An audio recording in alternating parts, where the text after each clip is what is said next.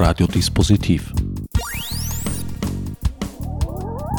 Die Sendung im Programmfenster.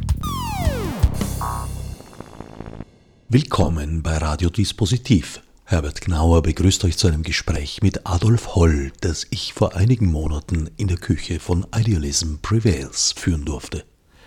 Herr Dr. Holl, Sie sind 1954 zum Priester geweiht worden, waren dann als Kaplan tätig. 1955 haben Sie Ihren ersten Doktortitel erworben, promoviert zum Doktor der katholischen Theologie.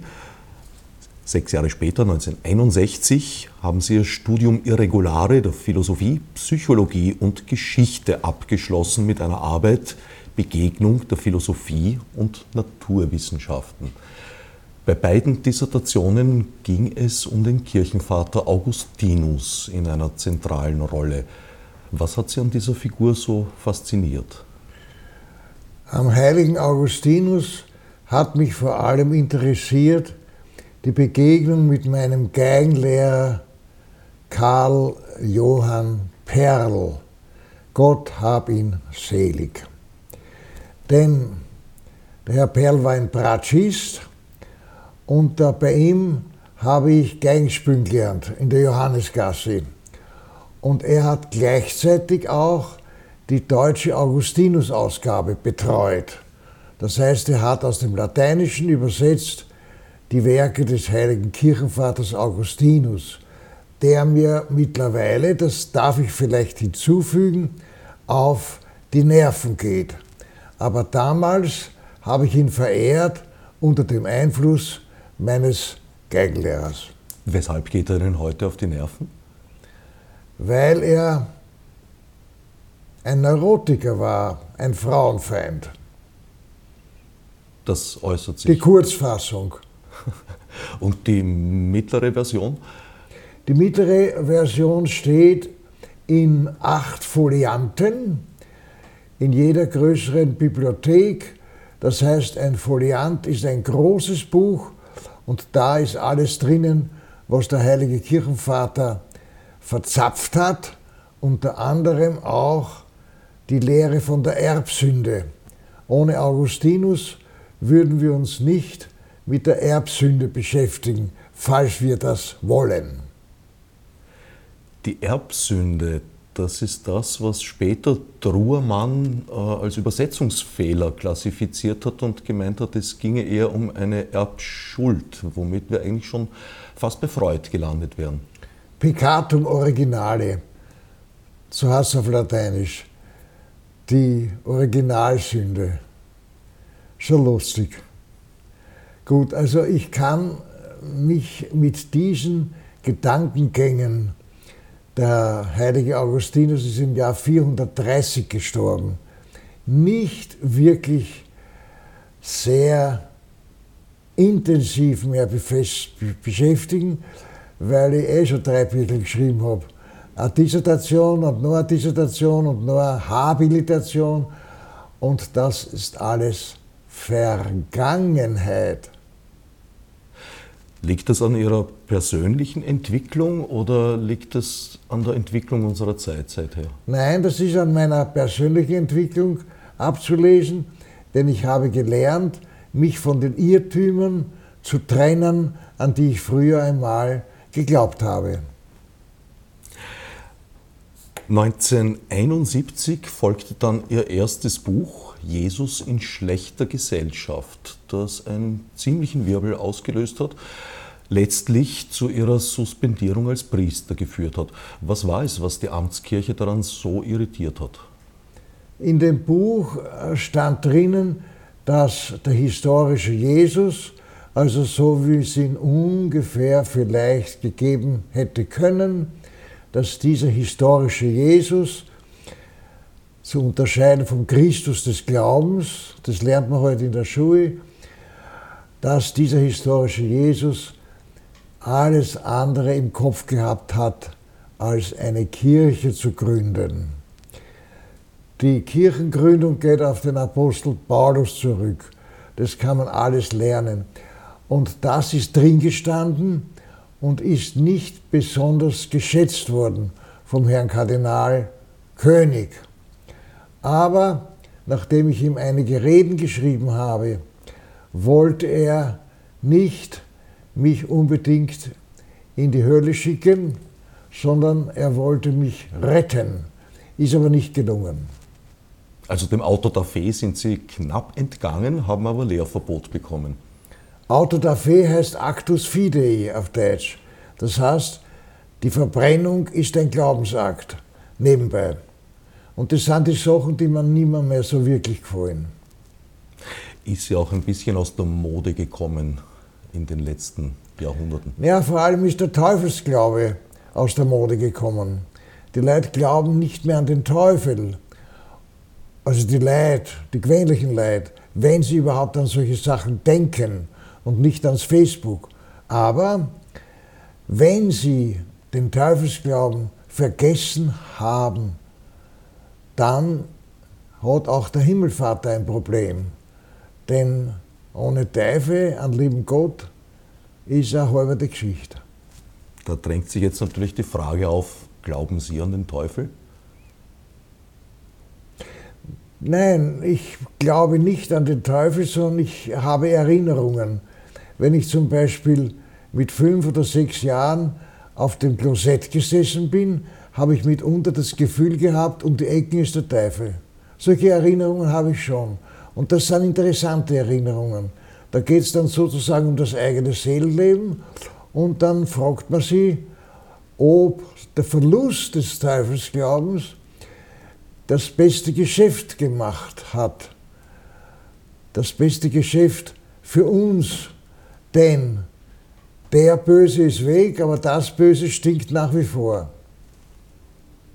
Konsequenterweise, wie Sie vorher gesagt haben, wenn Sie den Teufelsglauben verloren haben, haben Sie auch das Gegenstück, den Gottesglauben. Ja, verloren. das steht auch in meinen Büchern. Ich habe meinen Glauben verloren, steht drin.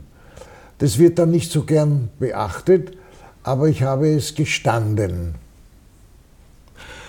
1971 war es allerdings, glaube ich, noch nicht so weit.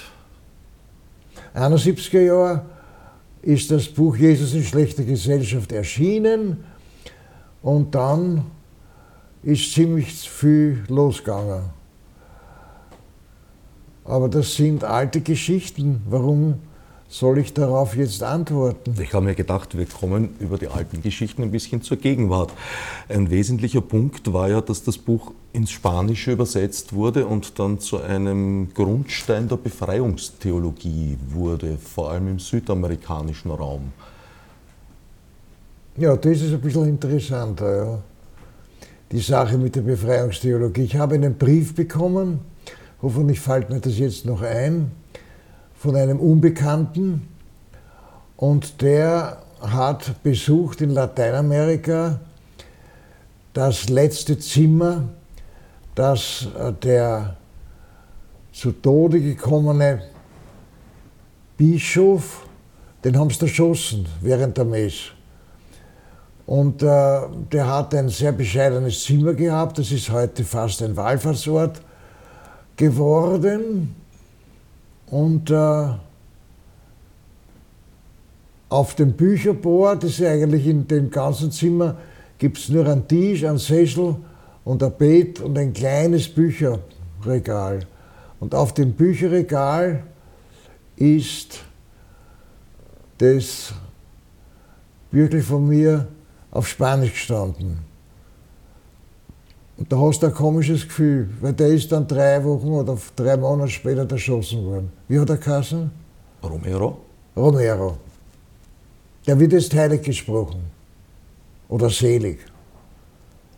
Ackerfelder. Der augenblickliche Papst Franziskus kommt ja aus Südamerika. Wie weit steht er in dieser Tradition? Der Befreiungstheologie. Ich habe noch nicht mit ihm geredet. Keine Ahnung. Aber es könnte sein, dass da schon wieder ein Bischof, ja, aber mir fallen die Namen jetzt nicht mehr ein. Also das ist jedenfalls ein, ein sehr ernsthafter Bischof gewesen, der sich mit der Befreiungstheologie, ich muss eigentlich fast sagen, der sogenannten Befreiungstheologie. Von was haben die Leute befreit worden? Das wäre die nächste Frage gewesen. Ja, von der Kirchenzucht, sage ich. Also von diesen äh, ewigen Sexualfeindlichkeitsgeschichten, die in der römisch-katholischen Kirche nach wie vor den Ton angeben. Schon in Jesus in schlechter Gesellschaft haben Sie ja eigentlich postuliert, dass die Kirche an sich gegen den Willen des Jesus, also letztlich gegen den Willen Gottes steht und sich entwickelt hat. Eins meiner Lieblingsbücher von Ihnen, Der letzte Christ, setzt sich mit Franz von Assisi auseinander und zwar vor allem mit der politischen Figur Franz von Assisi in der Zeit des Frühkapitalismus. Sie stellen Franz von Assisi als Revoluzer dar, der sich gegen die damalige Hierarchie der Kirche wendet. Auf der einen Seite, auf der anderen Seite aber dann einsieht, dass er sich mit dem ein Stück weit arrangieren muss, weil es sonst seinen Orden nicht mehr lange geben würde. Stimmt. Sie haben es genau gelesen. Danke. Aber ich erzähle jetzt nicht das ganze Birkel. Nein, es geht mir mehr um die Figur, auch der Missbrauch, der da passiert ist. Naja, die Figur ist natürlich das Wichtigste, es sind die Wunden und nicht die Figur. Die Wundmale, das ist die, das ist die franziskanische Geschichte. Denn es hat sich zugetragen, steht heute in diesen Quellen, an die man glauben kann oder auch nicht, dass er im Wald spazieren gegangen ist und dann ist ein Engel vom Himmel auf einmal in der Szene erschienen und es hat ihm fünfmal weh dem heiligen Franziskus. Fünfmal. Eins, zwei, drei, vier und fünfmal. Die Wunden. Die Stigmatisierung. Und das ist die Stigmatisierung. Und daher sollte man vielleicht noch hinzufügen, dass er der Erste war in der Christentumsgeschichte, dass dem das passiert ist. Und er hat dann die immer verdeckt. Er wollte nicht, dass die Leute das auch sehen und solche Geschichten. Aber die Passionistik, also die Verliebtheit ins Leiden, die ist schon wieder eine Geschichte für sich. Ich will aber jetzt nicht unbedingt den Eindruck erwecken, dass ich, dass ich ein, ein Kirchenfresser bin, sondern ich erlaube mir nur, meinen Verstand nicht in der Sakristei abzugeben, bevor ich in die Kirchen gehe. Sonst nichts. Und diese passionistische Sache ist neben der äh, fast hätte ich gesagt, krankhaften Faszinierung des Katholischen von der Sexualität ist dann das Zweite, was auch noch eine Merkwürdigkeit ist, nämlich diese, naja, Verliebtheit in den Tod. Das ist doch komisch. Na, komisch eigentlich nicht, sondern bedenkenswert. Ist das nicht in einigen Religionen so? Naja, ich habe hab mich schon ein bisschen beschäftigt mit den Religionen. Bei den Neandertalern bin ich mir nicht ganz sicher. Das ist ja auch schon wieder ein Weilchen her. Ne? Und als Religionswissenschaftler muss ich die religiösen Gedankengänge von den Neandertalern auch kennen, nur weiß man nichts drüber, weil sie sind ja vor der Erfindung der Schrift über den Planeten gegangen. Aber Indien zum Beispiel, das ist eine Sache. Die sind derartig frauenfeindlich, die Inder, das nur so poscht. Und dann kommen wir zu den Buddhisten. Was ist mit den Buddhisten? Sind die also wirklich sehr frei von allem, was also das Herz erfreut, bin ich mir auch nicht sicher. In China gibt es zum Beispiel, na jetzt nicht mehr, mehr, das sind die Kommunisten, aber früher hat es, naja, die hat es Klöster gegeben für 10.000 Buben und Männer. Aber immer ohne einen Gedanken an eine Eheschließung. Auch ein Zölibat? Ja, der Zölibat ist von Indien gekommen. Den haben wir dann irgendwie übernommen im Westen. Sie haben vorhin gesagt, Sie wollten sich das eigene Denken nicht nehmen lassen. Besteht da ein grundsätzlicher Widerspruch zwischen Religion, Glaubenssache und Demokratie, die ja immer auf Selbstbestimmung des was Einzelnen abzielt? Erklären Sie mir geschwind, was ist Demokratie? Demokratie, naja. Also, dass man viermal, also in, in alle vier Jahre äh, ein Kreuzel macht oder sowas? Na, das ist die bei uns momentan gepflogene Art von Demokratie. Aber gut, das muss gut. noch nicht das Ende der Fahnenstange gewesen sein. Okay. Na, und was wollen Sie jetzt von mir wissen? Inwieweit da ein grundsätzlicher Widerspruch äh, besteht zwischen Religion, der Glaubenssache und der Entwicklung eines Bewusstseins, eines individuellen Bewusstseins. Was ja dann im Grunde eben keine Glaubenssache ist, sondern ein ständiges Hinterfragen des Glaubens. Ach so, dass man ein Hirn hat. Ja, also das sind, das sind doch äh, diese, diese Fragen, die äh, ins Endlose führen. Vernunft und Glaube, Glaube und Vernunft, 23 Meter äh, in meiner Privatbibliothek, das steht da alles drinnen und ich muss dabei eigentlich gähnen. Ich bitte um Entschuldigung, aber ich muss gähnen, denn es interessiert doch kein Schwein mehr, entschuldigen, sondern wenn ich an die Jugendlichen, die jüngeren Leute denke, die mir manchmal das Vergnügen bereiten, zu einem Gespräch bei mir vorbeizuschauen, denen ist das ja komplett wurscht. Die schauen in Facebook eine und da steht dann alles drinnen, man kann dann anklicken und der Glaube und der Glaube und Wissen und Wissen und Glaube und dann Augustinus und Thomas von Aquin und das alles ist erstaunlich verschwunden aus den jugendlichen Köpfen. Habe ich das Gefühl. Habe ich das Gefühl. Was glauben Sie bewegt die, die Jungen heute? Ah, das sage ich schon ganz gern, ja. Das ist aber nicht, das ist jetzt, äh, das ist kein Dogma, was ich jetzt sage. Ich sage nur meine Meinung, meinen Verdacht. Und das ist, sie haben ein Problem. Sie sind nichts. Nichts. Inwiefern? Ja, sie glauben, sie haben Freunde und schauen wieder ins Facebook hinein. Und dann schauen sie, was in Facebook ist und wie viele Freunde und Bekannte sie haben in Australien oder in Neuseeland oder eben in Indien. Und da gibt es dann so viele Freunde, aber in Wirklichkeit haben sie weder ein Gesicht noch ein Buch, Facebook. Na, was heißt denn das? Face heißt Gesicht und wir, wir zwei schauen ja jetzt an. Aber im Facebook schaust du niemanden an. Du siehst nur die Oberfläche eines Computers. Und Buch ist natürlich auch kein Buch. Das heißt, es ist eine glatte Lüge. Das heißt, in Wirklichkeit spüren sie, meine Meinung, dass sie nichts sind. Bedeutungslos.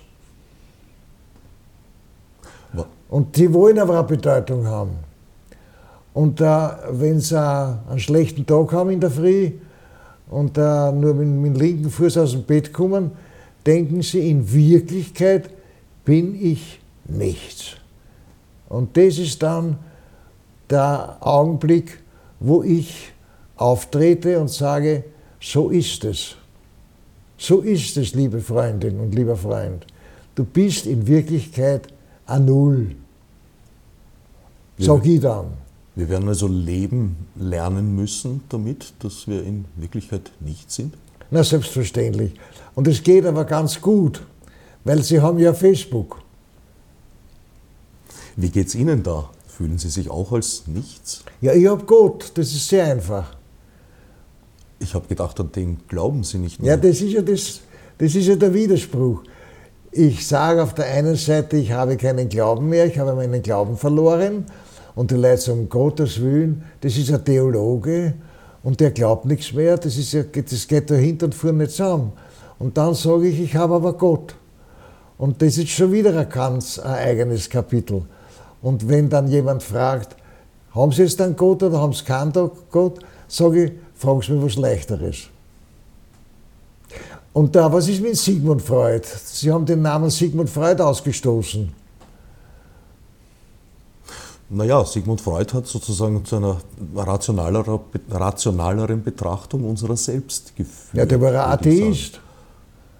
Das war ein, ein, ein gewaltiger Acker. Ich bin, äh, wie wird das, hat er einen Brief geschrieben an seine zukünftige. Ich bin ein gottloser Mediziner, hat er geschrieben, der Freud. Das heißt, er ist im 19. Jahrhundert stecken geblieben, der Herrn Freud.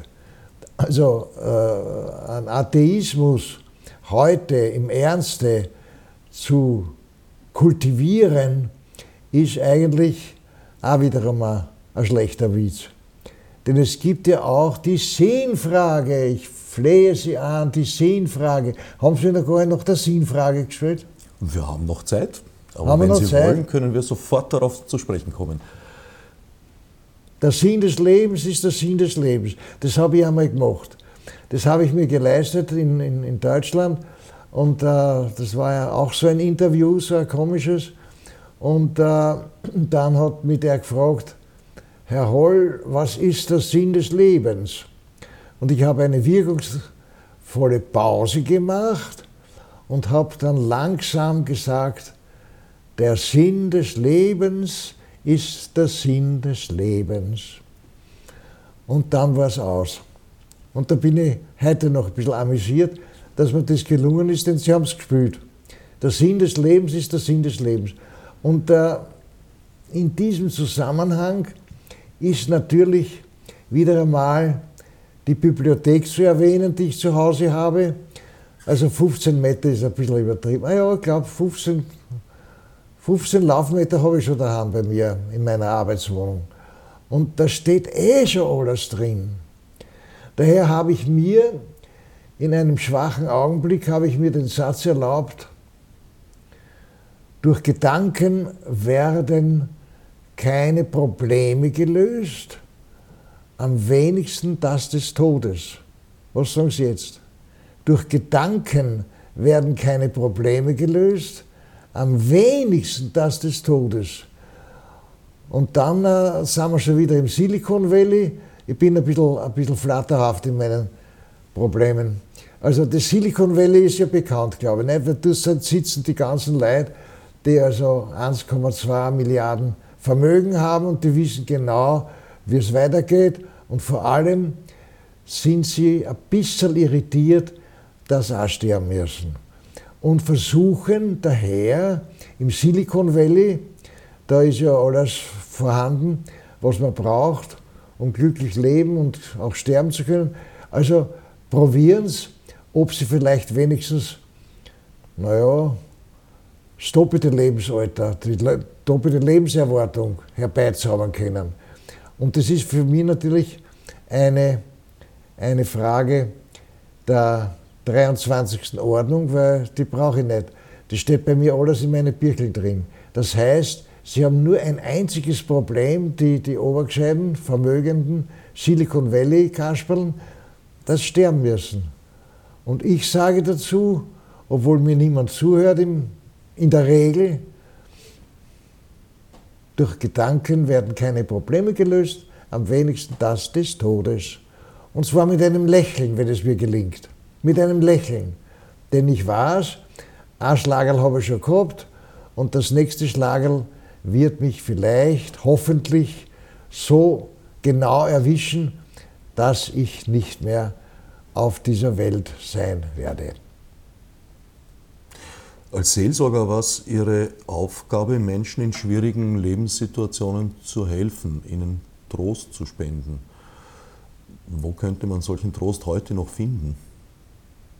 Nein, nein, ich habe also einen Bekannten, den ich auch finanziell unterstütze und der ein sehr, sehr mutwilliges Buch geschrieben hat, der Herr Rameda. Und zum Rameda habe ich gesagt, kommen Sie eigentlich her zu mir, nur wegen Geld, weil ich, ich, gebe, ihm, ich gebe ihm einfach was.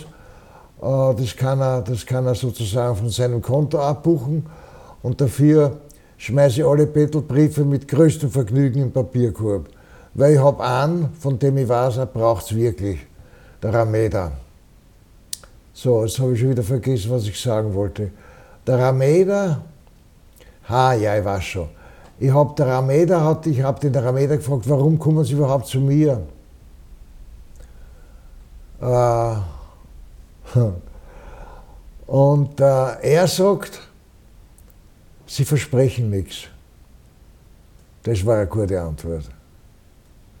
Weil ich habe natürlich sofort an den Herrn Jesus denken müssen, der hat sicher viel zu viel versprochen, nämlich Erlösung. Und wir sitzen alle da und sind nicht erlöst. Aber jetzt habe ich mich verschnappt, das wollte ich eigentlich gar nicht sagen. Eins Ihrer Bücher heißt ja, wie ich Priester wurde, warum Jesus dagegen war und was dabei herausgekommen ist. Ja. Da sind praktisch schon drei Fragen formuliert in diesem Titel. Ja, das war ein langer Titel. Wie geht es schon wieder? Wie ich ein Priester wurde, warum Jesus dagegen war und was dabei herausgekommen ja. ist. Und im Nachdruck war es dann ein bisschen verkürzt auf Gott ist tot und lässt dich herzlich grüßen. ja, das war, das war dann der, das Zitat. Naja gut, also das war meine Autobiografie. Und äh, dass der Jesus keine Kirchen gegründet hat, hatte ich schon in meinem Buch geschrieben. Also das heißt, der war mit, dem, mit der Laufbahn, die ich eingeschlagen habe, nicht einverstanden. Der Chef, der Chef. Der Juniorchef praktisch. Der Juniorchef, sagen sie, ja, das könnte man eigentlich auch sagen. Gott Vater, Gott Sohn und dann, wer ist noch der Vogel? Der Heilige Geist, wobei diese Sache, die Trinität, das habe ich ja nie ganz begriffen. Das ist ja auch, auch so eine, eine, eine Naja, das mit dem Heiligen Geist, das lassen wir vielleicht auf, sonst sitzt man morgen noch da. Also, was haben wir jetzt gesagt? Der Jesus hat keine Kirche wollen. Das hat der heilige Paulus wollen. Und der heilige Paulus hat, aber das ist jetzt eine Gefühlsaussage, für mich hat der immer einen stechenden Blick, der Paulus. Ich mag ihn nicht. Denn Jesus mag ich nur, in zwei, in zwei, in zwei Bildern. Jetzt werden, jetzt werden schauen. Das eine ist das von Leonardo da Vinci, wie er, wie er sitzt unter die Aposteln das beim letzten Abendmahl. Das ist schön, das ist einfach schön. Er hat, er hat dieses gütige Gesicht. Und das zweite ist dann die Emaus-Jünger von Rembrandt. Das ist am Louvre.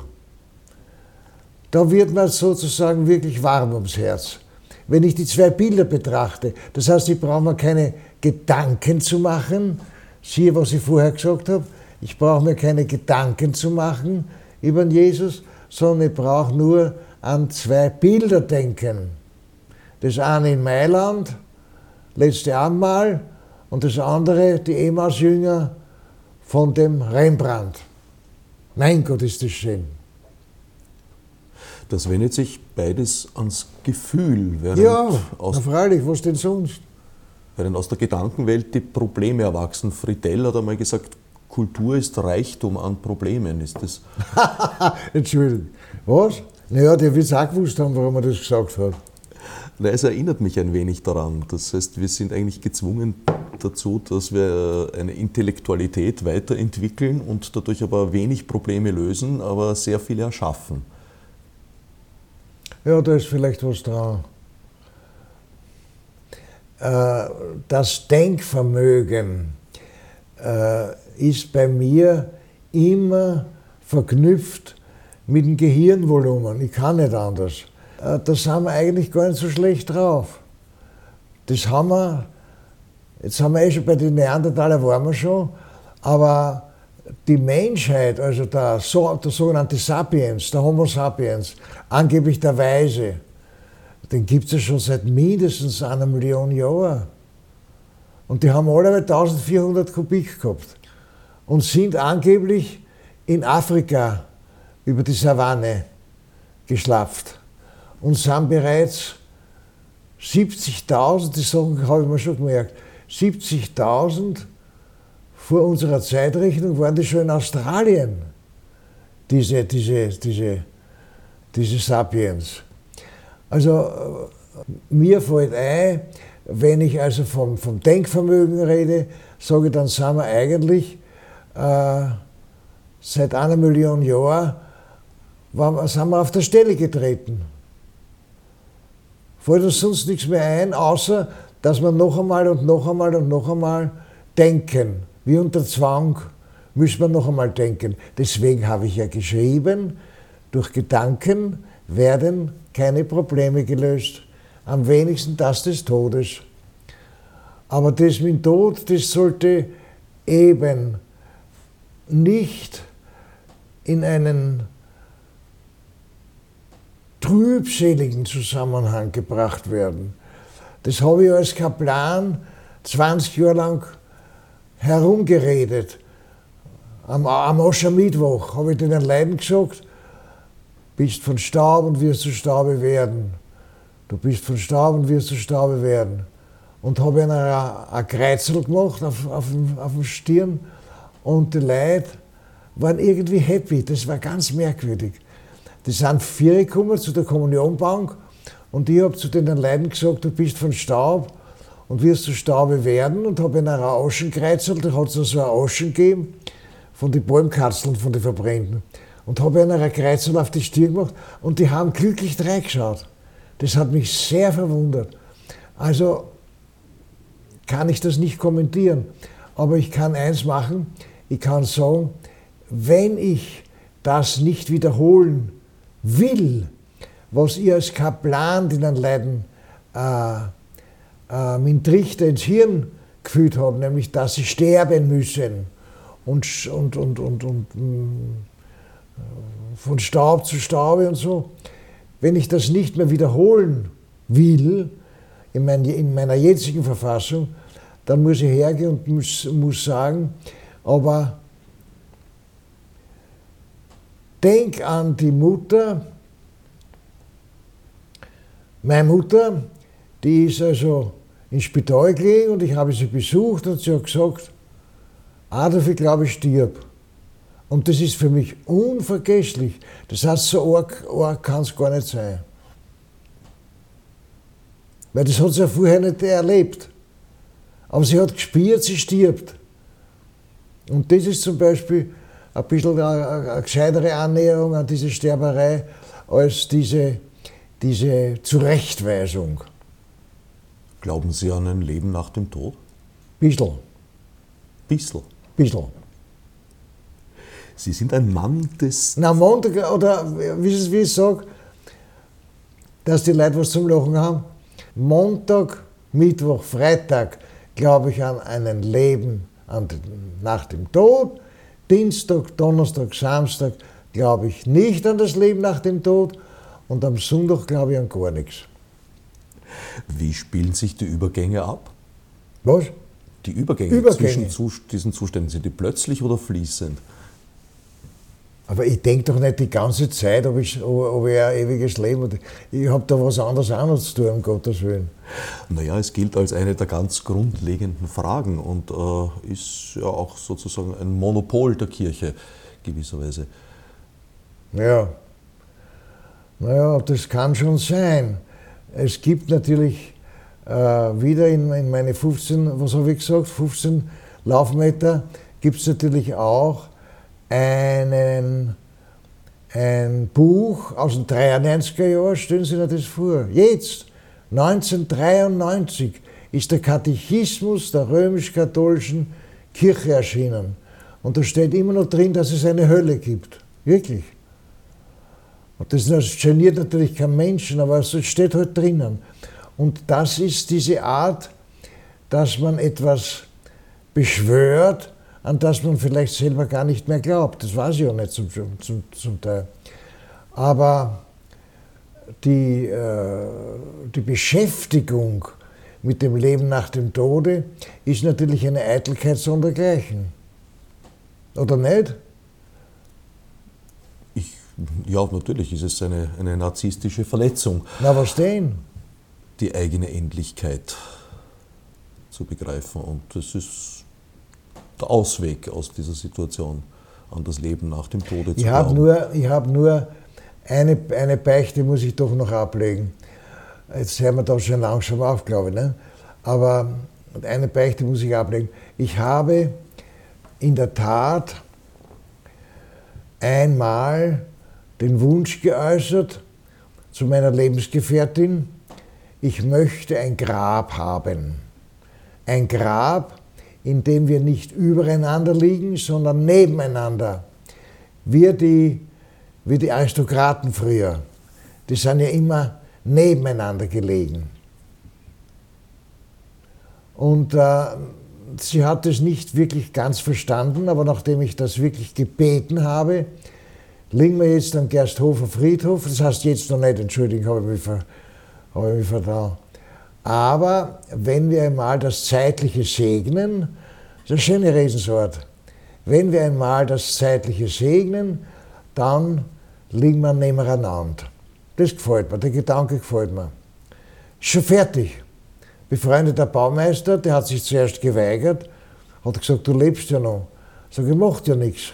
Aber wenn ich einmal nicht mehr lebe, dann würde ich neben der meinigen liegen und zwar Seite an Seite und er hat das schönste Grab am Gersthofer Friedhof zusammengebracht, der Manfred. Sehr zufrieden. Liegt bereits bereit. Haben Sie eine. Ja, das, das liegt bereits. Aber die Frage nach dem ewigen Leben, die wollen wir vielleicht Montag, Mittwoch, Freitag und Dienstag, Donnerstag, Samstag. Mit Ruhetag, Sonntag dazwischen. Mit Ruhetag, Sonntag. Eine letzte Frage möchte ich Ihnen trotzdem noch stellen. Äh, einer der Gründe der Religion war sicherlich die Erklärung von Phänomenen, die man sich nicht erklären konnte. Erklärung von was? Von Phänomenen. Phänomenen, ja. Also unser ganzes Dasein, letztlich, wenn man so möchte, aber eben auch äh, die Erklärung von Situationen und vor allem das, das Spenden von Trost. Gerade im Augenblick erleben wir eine Zeit, in der das Menschsein eigentlich ein ziemlich schmerzhaftes Unterfangen ist angesichts von Flüchtlingswellen, aufflackernden Kriegen, auflodernden Kriegen, muss man schon sagen. Wie kann man mit solchen Situationen seiner eigenen Rasse, Gattung, Menschheit umgehen, der man ja selbst auch angehört? Mhm. Fällt mir nichts ein. Fällt mir nichts ein. Äh, wir haben einen großen Freundes- und Bekanntenkreis, ich und meine Lebensgefährtin. Und äh, da wird ununterbrochen der Name Donald Trump, na das, den haben wir wirklich gebraucht. Das ist ein pathologischer Lügner, das weiß ich zum Beispiel nicht, weil das hat er ja selbst. Und äh, mit diesen, mit diesen äh, Gestalten muss ich leider sagen, persönlich jetzt, die fliegen unter mein Radar. Die interessieren mich nicht. Wir, wir haben hier äh, die Medien, die Medien. Und die Medien, ob es jetzt die Kronenzeitung ist oder der Spiegel, belästigen uns mit äh, Bemerkungen über Zeitgenossen, die eigentlich belanglos sind. Wir sind nämlich auch sterben. Das ist, das, das ist für mich der schöne Gedanke.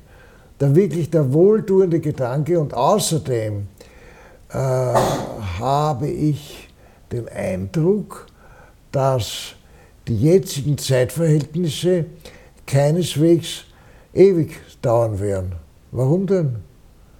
Das steht ja nirgends da drin dass der, dass, dass der Herr Putin und der Herr sowieso, dass die also das, das, das Ende vom Lied sein können. Ich äh, darf noch einmal daran erinnern, 1400 Kubikzentimeter. So deppert sind wir auch wieder nicht, dass wir alles das uns ins Hirn äh, bringen lassen müssen, was der Spiegel oder was die Kronenzeitung oder was das sonstige äh, schreiben. Wir sind nur darauf angewiesen, uns das zur Kenntnis zu bringen, was uns die Zeitungen erzählen. Das muss ich auch nicht. Ich könnte jetzt hergehen und sagen, ich werde mir das noch einmal überlegen, was ich zu denken habe. Ich habe nämlich 1400 Kubikzentimeter Hirn unter der Schädeldecke. Sie haben also die Hoffnung, dass wir bei günstigem Gebrauch dieser 1400 Kubikzentimeter diese Spirale, in der wir uns zurzeit befinden, verlassen können. Ja, da bin ich, da bin ich sogar ziemlich, na, da bin ich nicht nur sicher. Das ist für mich eine Gewissheit. Für mich. Ich meine, es wird, es wird ja, außer dass, dass Sie mich da jetzt fragen, äh, bin ich ja nicht unbedingt ein, äh, ein Hoch, ein Hoch äh, Nobelpreisverdächtiger Autor. Bin ich nicht. Und daher, das Nobelpreiskomitee hat mich dabei noch nicht angerufen, weil sonst könnte ich ja natürlich einige Sachen von mir geben und die, Leute hätten es womöglich auch noch glauben, weil ich ein Nobelpreisträger bin. Aber vorläufig bin ich der Auffassung, und zwar der begründeten Auffassung, dass ich mich nicht von diesen Belästigungen, die mir serviert werden von den sogenannten Medien, irritieren lasse. Nicht einmal im Schlaf. Ich schlafe gut, wenn ich das auch noch sagen darf, und äh, träume mehr im Alter als früher. Und es gibt gute Träume und es gibt, gibt schlechte Träume. Aber die guten Träume sind mir lieber wie die schlechten. Wie sollen wir also umgehen mit diesen Situationen?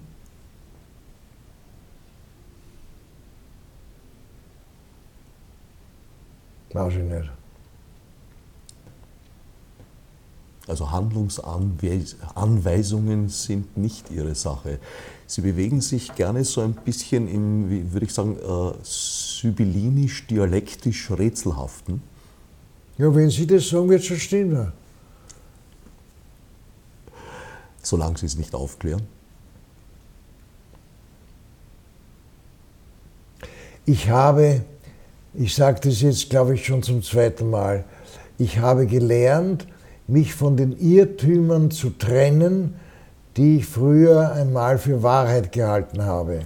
Ich bin, das sollte eigentlich schon sagen, das habe ich nicht gesagt, ich bin einen sehr weiten Weg gegangen. Ich habe das alles geglaubt, wie ich ins Priesterseminar gerannt bin, fünf Jahre lang. Und, und Vater unser und gegrüßet seist du Maria und dann fünf Jahre Theologie studiert. Gottes Willen. Vor allem Moraltheologie. Du sollst keine Unkeuschheit treiben, diese ganzen Geschichten. Und dann sind wir damals noch 90 gewesen, da waren auch die Kriegsteilnehmer drunter. Und wir haben uns eigentlich gedacht, die Leute warten auf uns, dass wir ihnen die richtigen Sachen einsagen. Und dann bin ich nach Favoriten gekommen als Kaplan und die Leute haben sich überhaupt nichts geschissen um das, was ihnen erzählen werde. Das waren schmerzliche Jahre. Dann war ich in Otterkring und die Leute haben noch alle nichts wissen wollen von dem, was ich ihnen sagen kann. Also so sinnig bin ich langsam, langsam ungläubig geworden. Und dann habe ich also noch das Ford-Institut besucht, also irgend so eine, Bude, äh, wo man also Soziologie gelernt hat, zwei Jahre. Und das hat mir überhaupt noch den Rest noch ausgetrieben, was ich äh, gelernt hatte. Also das heißt, ich bin einen langen Weg gegangen. Aber darf ich schon hinzufügen, alles ist nicht kaputt gegangen. Es ist noch ein Rest geblieben. Ein Rest. Und über den rede ich dann nicht Ich glaube, ein wenig restkatholisch sind wir wohl alle, die hier aufgewachsen sind. Ja, wenn Sie noch unbedingt das glauben. Das ist aber kein, das ist wirklich nicht zu vergleichen mit, mit dem langen Weg, den ich gegangen bin. Nein. Wir müssen noch ein paar Knädeln essen. Empfinden Sie diesen Glaubensverlust als Verlust oder nein. fühlen Sie sich eigentlich ganz wohl damit? Nein, nein. Wohlfühlen tue ich mich nur, weil ich 86 Jahre alt bin, bin ich nicht sehr froh und heiter. Ich tue mir schwer beim Gehen und das magelt mich und außerdem brauche ich eine Stunde, bevor ich wieder in, ins Gewand komme. Das sind Sachen, die mich ärgern. Aber die Frage, ob ich, ob ich ewig lebe, die geniert mich eigentlich nicht. Nein. Würden Sie ewig leben wollen? Nein, um Gottes Willen. Stellen Sie sich das einmal vor. Ewig leben, auf der siebten Brücke sitzen, mit den Engeln. Halleluja. Ewig. Na, geh. Es kommt ja eigentlich auch so in der Mythologie und in den Legenden nur als Fluch vor, das ewige Leben. Na, als Fluch ist auch schon wieder übertrieben. Na.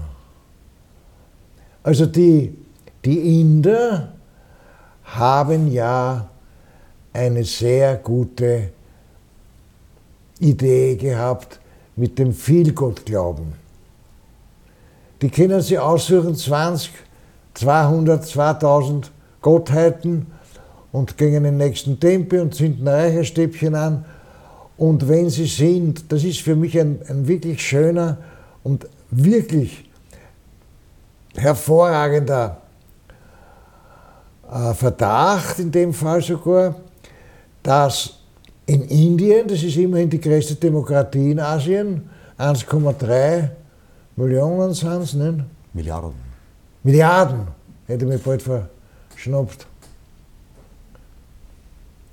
Die haben also, die haben also diese Vielgötterei und sind daher in der angenehmen Lage, nicht diese Ernsthaftigkeit des Eingottsglaubens. Ja, mir fällt sofort wieder der Hitler ein. Das heißt, dieses Mal zum ersten Mal ist mir eingefallen. Ein Volk, ein Reich, ein Führer, das ist, das ist eins, immer die Eins. Und das, das, das braucht sich der Inder nicht einteilen. Der, der, der sagt, wenn ich, wenn ich einen Stein sehe und der gefällt mir gut und ich nehme den Stein mit, ich hebe ihn von der Erde auf und auf einmal gehen meine Geschäfte besser, dann kriegt er ein Altar, der Stein. Das ist entspannt. Während der Eingottglaube, der ist überhaupt nicht entspannt. Na. Ist der Monotheismus ein Irrweg? Ja, Irrweg, mein Gott, es gibt ihn halt, nicht? Denken ich meine, äh, im Nachhinein kann man immer gescheiter sein, nicht? Aber du hast jetzt einmal den Islam und du hast einmal das Christentum und du hast einmal das Judentum und du hast einmal, na, den Buddhismus können wir auslassen, aber in dem Moment, wo es also mit, ein, mit, der, mit der Eins daherkommen, hast du eine sehr unangenehme Kirchengeschichte. Bitte. Kreuz, Kreuzzüge und andere zumindest. Äh, na, was heißt? Brauchen wir nicht stolz sein. Wobei ich ja glaube, dass die religiöse, äh, tatsächlich religiöse Motivation damals wie heute gar nicht wirklich so gegeben ist, sondern dass es Vorwände sind. Das was? Dass dahinter eigentlich wirtschaftliche Interessen stehen in erster Linie. Ich kenne keinen Krieg, der nicht aus wirtschaftlichen Gründen geführt worden ja, das wäre. Kann auch, sein, ja. auch wenn er dann religiös motiviert ja. würde. Aber das eine glaube ich zu wissen, im Namen Buddhas kaum ein Krieg. Ja, es, es, geht nicht. Es gibt schon Mit dem Buddha kannst du schwer einen Krieg führen. Nicht? Das hat schon ein paar, besonders in der letzten Zeit, hat schon ein paar Sachen gemacht. Aber insgesamt würde ich sagen, ist mir diese, ist mir diese Buddha-Geschichte nicht unsympathisch. Ich meine, ich werde deswegen kein, kein Kaputtist werden. Weil so, so Religionswechsel, das sind so ein bisschen komische so. Aber nicht unsympathisch. Sie selbst haben ja die katholische Kirche nie verlassen. Nein. Bin doch nicht deppert. Naja, ich, meine, ich denke an den Herrn Trevermann, das ist ein Kollege, nicht ein sehr kritisch, kirchenkritischer Theologe, der hat also mindestens so viel Bücher geschrieben wie ich, noch, ich glaube sogar doppelt so viel. Der kann nicht aufhören zum Schreiben. Und äh, der Trevermann hat da wirklich dann zu seinem 60. Geburtstag, ist er aus der Kirche austreten. Na, ist er denn ganz von Gott verlassen? Das magst du nicht. Weshalb sind Sie in der Kirche geblieben? Warum ich in der Kirche geblieben bin? Na, ich bin doch nicht, ich bin doch ganz, wie gesagt, von Gott verlassen, dass ich dieses Massengebilde, in dem ich selber sehr viele und schöne Jahre auch verbringen durfte, verlassen soll, nur weil irgendein Depperter äh, und so weiter, nicht? Ja, aber wenn Sie nicht mehr an die Lehre glauben, wie? Ja, das ist ja meine Privatangelegenheit. Und die Angelegenheit der Bücher, die ich noch imstande bin zu schreiben, solange ich nicht dement werde. Das kann mir ja auch noch passieren.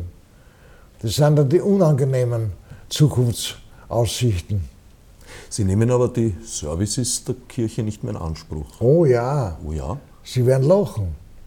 Ich kriege von der Erzdiözese Wien, halten Sie an, 700 Euro im Monat, weil ich der Kirche, der katholischen Kirche in Wien, 20 Jahre lang gedient habe. Ich dachte jetzt mehr an das spirituelle Angebot. Ah, das spirituelle Angebot.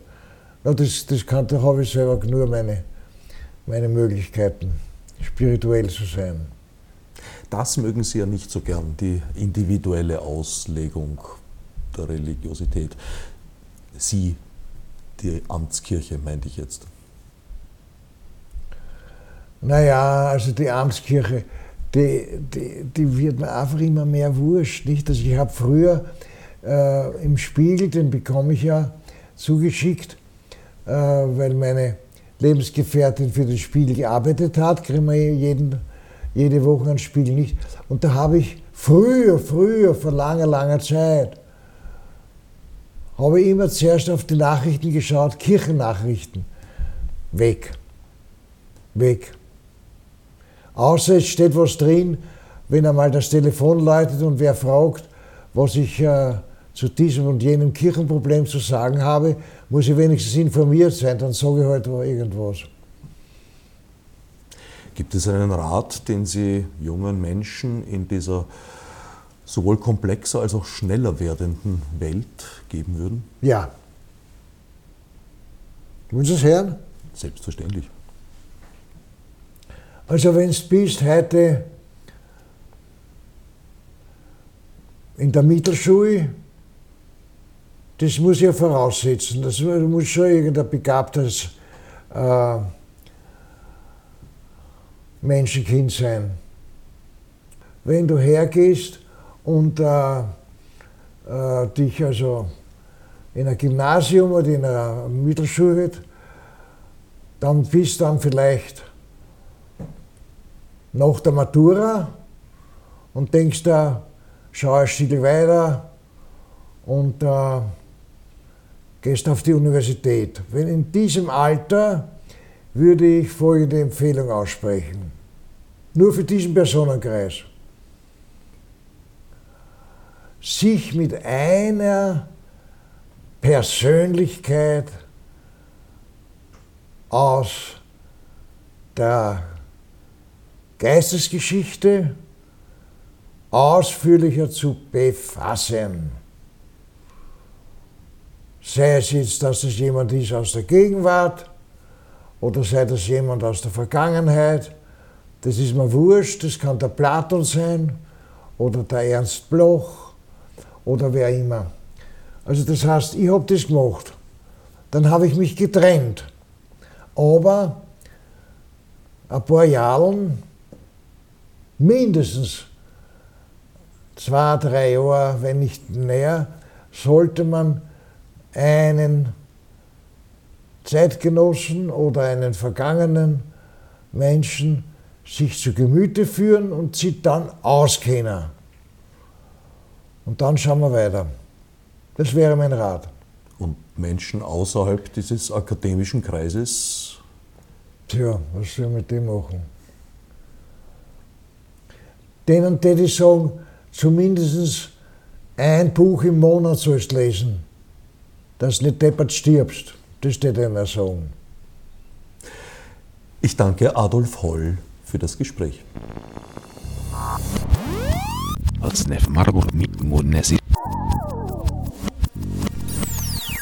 Fichte subsidiar